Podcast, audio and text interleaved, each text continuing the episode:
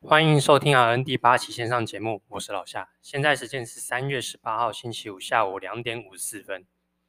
前两集分享了实习的心得，还有一些临床会遇到的事情，还有遇到实习生可能比较迷惘的一些不知所措的不知所措的状况，做一些简单的分享。其实毕竟人在当局中，难免都会有一些看不清楚的现况啊。所以如果其实有一个人能够在我实习当中，如果在旁边也看出问题，我给一些意见或是一些建议，不管是好或是不好，我觉得多多少少应该听到人都可以有些收获。所以当中呃可能有一些批判啊，或者靠靠背的部部分，那就请大家多多见谅。那如果你听到你刚好是实习生的话，那我觉得你可以截取对你是有益的部分听听就好。那当然当中有一些抱怨地方，你也可以把它当做是一个。记到脑袋里面，就是尽量这些事情就是不要犯，好，那可能会让你在实习过程中会比较顺利这样子。呃，大概在一个月前，那其实聊一件事情，就是大概一个月前，我看脸书就有朋友在分享说，呃，其实今年公立医疗机关哦，医疗机构啊，它在护理人员的夜班费的给付上，其实有修稍微做一些修正。从今年二月一号开始，在公立医院哦，哦，然后他们其实针对这个标准上下限均调高了百分之二十趴。呃，依照我过去我自己的经验哦，啊，基本上你在夜班、小夜班，就是上晚上下午四点到晚上十二点的班，你的夜班费大概就是有五百块哦。如果没有包班是五百块，那如果有包班的话是到七百块。那大夜班的话，呃，没有包班的话是七百块，有包班的话就是九百块。那当然依照每个地区医院的特性，它可能呃夜班费会有一些不同的差异。那如果说它调高百分之二十的话，也就是说。如果你现在的报班费如果是七百跟九百，那调高就变成八百四跟一零八零。而我在那个台大医院呃医疗呃那个工会那边有看到，好像已经有开始针对公立医院的部分，好像已经有调高他们的夜班费。那目前的话还在争取可能其他医疗人员的一些权益的部分。那我觉得这部分还是比较好的，因为毕竟在过去两三年受到疫情的影响，其实大家的工作的那个内容都。被迫增加了很多，包含以前可能没有注意到的一些检验师，他们为了上那个就是 COVID-19 的那个筛检，可能他们那个机器是二十小时都没在停的，包含那个人力也是要轮班去一直做筛检做筛检哦，包含背后一些其他的一些辛苦医疗人员，包含护理师，他们也是呃也是不眠不休，而且增加了那个就是 COVID-19 部分的 loading，其实在很多时候工作上是更加的辛苦这样子。那目前听到有的话，就是一些公立医院的部分，私立医院的话部分可能，呃，可能要等到这些大医院都跟上了，哦，可能这些公立医院都有增加他们夜班费的一个给付，那可能有看到这些公立医院都已经有增加给付，我想私立医院才有可能会迫于压力，才会跟跟上这个调薪的部分。所以呢，呃，目前听到台大医院已经有一些，已经已经有陆陆续续在加薪的啦。那其他的话，再看看其他大医院后续有没有一些相关的消息。今天这一期呢，要跟大家讨论一下比较轻松的，就是探病这件事情。呃，虽然现在是后疫情时代，在疫情前其实陆陆续续就开始禁止让呃民众探病。那当然还有一些特殊状况，比方说病人处于在加护病房的病人，或者是儿科的病人哦，可能小朋友没办法一个人照顾自己的啊，或者是病情严重的那个病人哦，可能不在这个此限啊。那如果说病人他在住院过程中如果有发生病情的特殊变化，比方说病情加重，那当然经由医生的评估，还是可以开立相关的证明，然后可能呃你探病的家属，你经过一些快筛和一些证明之后，你就还是可以进到院区。虽然说到现在啊，国外基本上已经没有再特别去针对这些防疫的规范去有些设限哦，该去开趴的就去开趴，该喝酒的去喝酒，都去快活了哦，甚至都。已经有开放出国的一些打算了，虽然我知道大家都很想要出国耍费，好，那因为有这些，呃，因为毕竟病人相对来说抵抗力比较脆弱的一群，所以说我觉得，呃，医院的防疫政策相对严格是可以接受的，哦，因为毕竟如果说你把呃一个人只要是确诊者，他只要进到可能院区，哦，相对那些。体力比较不够，或者是说免疫力比较差的病人，他们如果全群体都感染了，我想那个是势必会增加病人的住院的天数，然后也会可能增加他们后续的一些并发症。那我想这些都是大家不乐见的。那至于出国部分的话，就看看后续呃我们那个卫 那个卫生福利部有没有机会开放给大家出国，因为其实呃工作了两三年，我想大家闷在台湾也都闷坏了。好，那你就祈祷看看今年年底有没有机会大家都出国晃一晃。那本身探病这件事情呢、其实我相信从人类有文明以来，哦，应该就是有这件事情的。哦，目的就是表达自己的一个关怀之意嘛。哦，那希望可以就是透过我们去探病，哦，透过自己双眼的力量，哦，来去加速那个病人的康复这样子。虽然这件事情还没有实证，但我觉得，呃，双眼可能没有什么力量啊，可能看一看也不能让帮助病人赶快下床、赶快回家之类的。但至少我相信病人的心情哦可以有所改善。毕竟看到有人诶还记得他，就是可能关心他，他心理上会比较轻松，可能住院上的压力也可以获得一部分的缓解。所以我觉得探病能够就是可能像我们以前在工作的时候有一些。阿伯阿妈，然，哦，可能年纪比较大的哦，如果说他们探病有看到自己的子子孙孙哦，来这边可能陪他哦聊聊天，他们其实大部分他们心情上会比较放松，那他们后续的一些照顾上来说，他们有比较能够接受配合这样子。那我自己在病房工作这几年呢、啊，其实有一些很特别的探病群众哦，那这个一些特别的作为，我这边。就想要跟大家分享一下，可能你们在工作的期间，或者是说你们自己在探病的时候，不知不觉，可能大家都刚好符合这些情况。好，那我们简单分成三样，哦，跟大家来做一个简单的分享。首先，第一个就是，呃，首先我没有批评任何宗教团体，好，那我觉得这宗教也是有它一个很特殊的一个地位存在，因为毕竟人在你所做尽一切努力之后。好啊，至于事情能不能成功，一部分就是看运气嘛。好，那有一些人就是为了追求心灵上的可能平静。好，那我们最后就是祈求宗教给予我们一些心灵上的平静，好，来去面对未来可能面临的压力，或者是手术治疗等等。那这边第一类型就是所谓的神秘的宗教祈福团体。我记得大概几年前，哈，我的病人就是在手术，哦，手术后呢，他第一天哦正处于一个恢复期。哦，然后呢，我那个时候是照顾病人，突然呢，我就是呃，突然转个身，哎，看到一个穿着整齐制服的 Polo 衫大哥大姐，哦，我就稍微问一下，哎，你们一大团人，你们是是谁呢？他们说，哦，我们是某某病人的兄弟姐妹啦，吼、那可是我看那个每个人样子高矮胖瘦啊，都长得不太一样，哦，他们说兄弟姐妹，那我也只能说，哦，好，OK OK，那你们就呃就去看一下病人没有关系，哈、哦。后来呢？他们就是围起来，先跟那个病人稍微打个招呼，聊聊天呐、啊，哦，都有说有笑。然后突然你就从那个病房开始听到那个一些类似圣歌诗词的声音，吼，就从那个房间里传出来。好，那我就是大家当下是听到是有一点点傻眼啊，因为想说，呃，怎么团友开始唱歌了？然后当然我也不打紧，因为毕竟是白天。呃，你如果唱歌，基本上是只要不要太夸张的音量，我基本上都是觉得是 OK 的啦。那当然还会就是有遇遇到，就是后来他们唱完歌，不单如此，还拿起了一罐，我不知道他们从包包里面拿了一罐类似圣水的东西吗？然后就开始在那个病房的那个床栏周围就开始洒那个水，哦，帮他做一个类似像祈福的仪式。啊，其实说到这边，我觉得也都还好，你只要不要把那个水哦往病人身上泼，泼在伤口上面，我基本上都不会觉得哦、呃、有什么太大的意外这样子。那这个案例呢，是我觉得还 OK，就是稍微比较可能稍微还算是收敛的宗教团体，因为毕竟呃，我觉得人病人如果有受到宗教的祈福，我想他们心情上也会比较呃稍微稳定一点点。那如果说今天他们这群大哥大姐出现在半夜三更，然后在那边唱唱圣歌洒符水的话，我觉得我应该把他轰出去，因为毕竟你就打扰到其他病人休息这样子。那另外一种呢，曾经我还遇过一个比较稍微。激进的哦，有一个家属哦，反正他们也是属于那种比较传统的宗教。那他就是在现场哦，一样就是可能类似祷告哦，有一些神明的一个画像这样子。他那个就是类似念口中念念有词，念完之后呢，他要拿起一把金爪哦，就是金爪，然后拿起打火机烧了那个金爪，烧完之后放进那个水里面，好，啊变成浮水哦，然后呢就是。就是一样是洒在那个床铺周围，然后甚至还抹一些在病人的头啊、脸上这样子。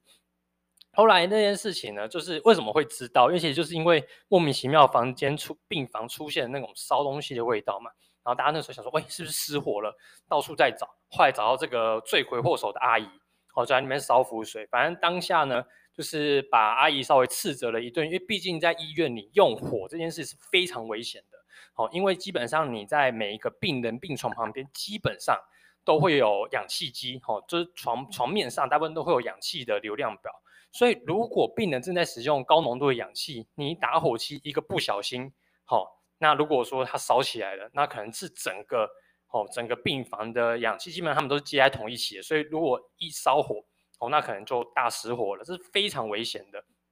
而且二来。你那个符水烧完，你 洒地板就算了，他还抹在病人的身上啊！如果今天病人身上满满是伤口，他、啊、抹完符水之后跟我讲，他全身开始红红痒痒的，那这样算谁的问题？那不就是变成说又是要回归我们西医哦？要看你是被什么感染，稍微呃可能有点过敏，然后还要帮你开药去治疗。所以遇到这种状况，基本上都是不建议的啊！如果说呃整整整体来说，如果你只是唱唱歌，好陪病人聊聊天。哦，稍微祷告祝福，我觉得做到这边就 OK 了。那如果说你还要再去拿不知名的药物或者是不知名的符水啊，要病人喝，要病人擦，那我觉得这个就有一点太夸张、太过了。第二种呢，我就会称为就是所谓的送礼送礼团哦，基本上很多人都是会带的东西嘛，一定会带一些东西来就是探病。那送礼不够，还要送到心坎里哈。那很多时候病人送什么？我们最常见的啊，就是基金嘛。哦，白差式哦，白差式基金，或是滴基金嘛，哦，娘差哦，差加滴基金，或者是安素哦，这些等等这些类似补品类的，那甚至贵一点的，我还看过有人送那种百货的礼盒，比方说百货地下室会送那种，就是可能一盒快要上千块的那种精致礼盒，哦，这种不讲还以为他是什么过年在拜年啊，去人家家里拜访，然后送那些很看起来很高贵的一些东西啊。那我觉得送这些东西心意是不错，但是其实大部分的经验来说，呃，如果这个东西你送的东西量太多，好，或者是东西太大太重，那其实是让病人会造成困扰的，因为你东西太难带回家了，好，甚至还遇过人家是送一大箱，哦，那一大箱甚至要一个大男人，哦，搬搬上来，那个都已经很吃力了这样子，好，所以基本上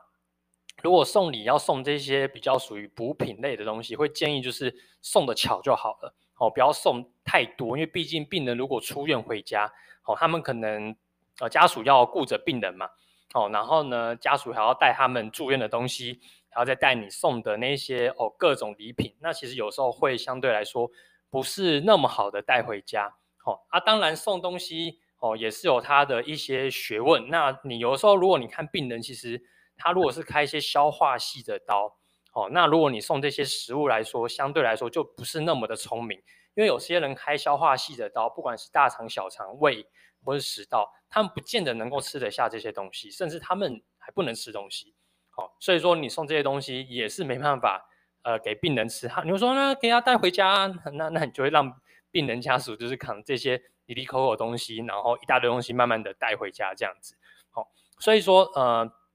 送这些食物其实没有不好。哦啊，反正就是送刚刚好就好，不要送这种一大袋一大箱，哦，不然真的会要了他们的小命。然后就是还会有人会送一些呃具有时效性的，哦，比方说我看过，就是有些病人会买一些现成的食物熟食，或者是一些相对来说不耐放的水果，哦，像是什么草莓啦，哦，樱桃啦，或者是现切切好的水果，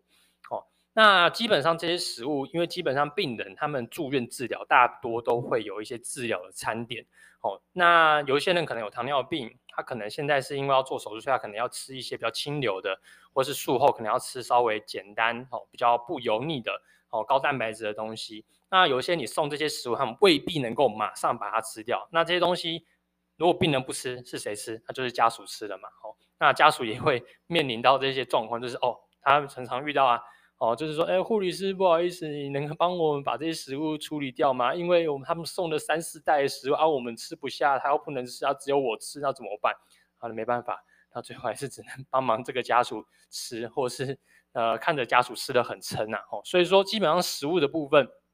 可以稍微打听一下，病人是不是呃有这方面的需求，哦，或者是说他现在到底能不能吃东西啊？如果不能吃的话，也是建议就。不要买这些东西，好，不然到时候如果这些食物放到坏掉也是浪费。好，再来就是还会有人送什么？送一个最常见就是送花束花圈。哦，这种东西其实你看想说，哎，这里很老派，现在都已经二十一世纪，还会有人送这种花的东西吗？我跟你讲，还是很多。但这种东西是我当中最不建议大家带来的。哦，因为虽然这东西看起来很气派啊，就是说，哎，我我的如果是单人房，我的门口有那个花，就是说祝早日康复，那看起来很气派啊。基本上这种状况啊，就大概就只会稍微开心，就是你送来刚送来那一刹那一个小时内吧。好，那等到病人探完那个家属探完病回去之后呢，其实这个就是困扰的开始，因为其实基本基基本上大部分的病人，哦，我们都不建议他房间内放任何跟鲜花有关的东西，因为鲜花会有花粉，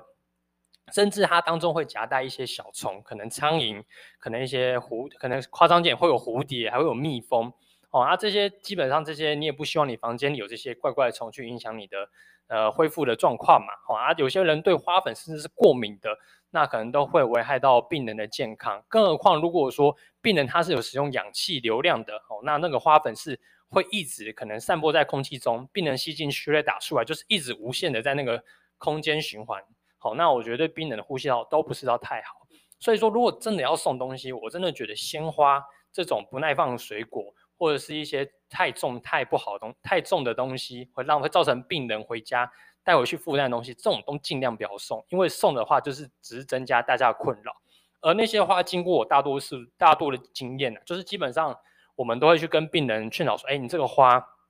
然后可能刚刚人家探病送你的花，我会跟家属讲说，哎，你可能这花先带回家哦，呃，因为毕竟这个花粉那个吸到可能也不是太好。如果说病人吸到，可能会造成他的一些危害啦。哦，其实家属大多都能理解，然后就会跟我们说，哎，那护理师这个花你可以帮我处理掉吗？啊，其实基本上我们最后还是可能请那个清洁人员哦，可能协助我们去处理。哦，所以说如果真的要送花的啊，那你就送个可能假花吧，虽然人家说假花也不好。那可能就送一些不要有花粉或者是干燥花这种，会相对来说好那么一点点。这样讲的前两种，我觉得倒都还好，因为这两种其实危害不大哦，杀伤力不强。第三种杀伤力就很强，叫做智囊团。哦，那我们这种智囊团，我给它全名叫智囊帮倒忙团。哦，这种基本上是在医院是最不受欢迎的。这种探病的民众常常会透过一些他自己从网络上获得的知识。或者是今天赖的贴图、赖的新闻，或是自身的就医经验，综合他多年的智慧，哦，然后灌输病人、住院中的病人一些奇妙的治疗小撇小撇方，哦，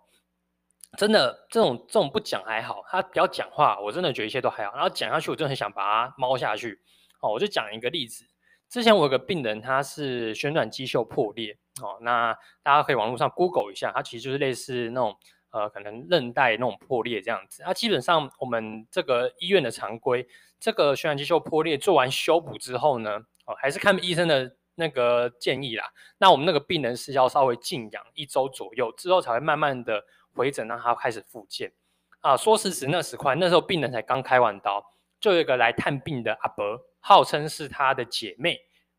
那他就看到那个病人啊，就手上那个包了就有就有盖纱布，然后掉了一个手臂的吊带，他就讲说，哎啊，你这个这个肩膀去开刀哦，哦，开刀，啊，就是要动啊，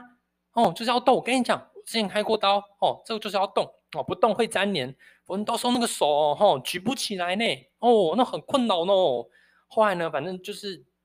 阿伯用他的那个非常经验老道的那个智慧，哈，就开始催眠，然后洗脑他，哦，后来搞到病人，哦，也是非常的半信半疑。可是护理师叫我不要动啊，啊，你又叫我动，很奇怪呢。他心想说，真的是这样子吗？还是护理师忘记告诉我？后来两个人就在半争半争半吵的这个状况下，就跑出来，好找护理师。后来呢，那个时候呢，那个那两个呃，一个病人跟一个探病的病探病的家属。一走出来，就看到那个足智多谋的好朋友，想在我面前大秀一波啊！他就说：“呃，这个护理师，你一定是没有教他，这个一定要动啊，不动怎么行啊？我之前就是没有动，然后就被医生骂。哦，那时候足智多谋的阿伯觉觉得他非常的骄傲，觉得一定觉得啊，你们护理人员哦偷懒，不想教病人复健，哈哈，被我抓到了吼！还是我聪明，还好我有发现哦，我这个朋友要是没有复健怎么办？哦，闹得跟那些隔壁的老王怎么办？他手都举不起来怎么办？哈哈。”这我自己猜的啦，他可能觉得他很聪明啦。反正后来我就问了智囊团的阿姨说：“哎，哎呀，那你说你几年前你有开过刀啊？你是开什么啊？我就那个五十肩呐，啊，不是冷冻间那个就是要一直复健，一直复健才会好吗？哦，那时候也是去开刀房啊，啊，医生就帮我拉一拉松了，就叫我一直要动啊。后来呢，医生说如果你没有动，哦，就再粘回去，要再开一次刀呢。哦，很痛很痛哎。后来当下听完我就说，呃、阿姨，好了，好、哦，不要再讲了，好、哦，你这个开的刀完全不一样，好、哦，所以说你就可以回去先休息，哦，好吧？啊，你这个开的东西不一样，你就不要去给人家乱出主意，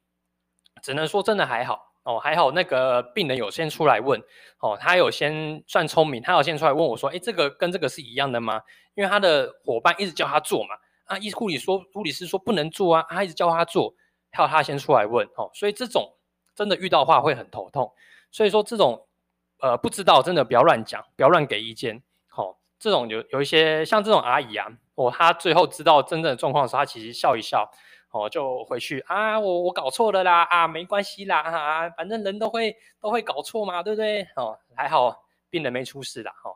那有一些人甚至还会很认真的哦，啊，跟你医疗人员追究说这个问题哦，比方说，哎，我在之前新闻哦看什么报章杂志最新的研究报告说，哎，这个就是要怎么做怎么做啊。哦，我之前看新闻就是怎么说怎么说，他、怎么都不一样，他、啊、当然不一样啊，因为你开的每个刀、每个主治医师跟他每个要做的治疗处置都不一样，他、啊、怎么会一样，对不对？听完这三种不同类型的探病家属，你是不是有感觉似曾相识呢？是不是你身旁的朋友就已经有中中枪的呢？哦，不妨分享给他听听看。那我觉得基本上探病有他的美意，就是希望。可以传达自己的关心之意给病人。那如果说呃探病还要还会造成病人的困扰，或者是造成其他医疗人员困扰，那我觉得这个探病就会失去它原本的意义。好，那我相信大家探病都是出自于自己的好意啦。哦，所以说我相信很多人都是无心之过。那没关系，我们知道了就改进，然后下次不要再犯，那这样就可以了。好，那如果说之后呢，呃，我们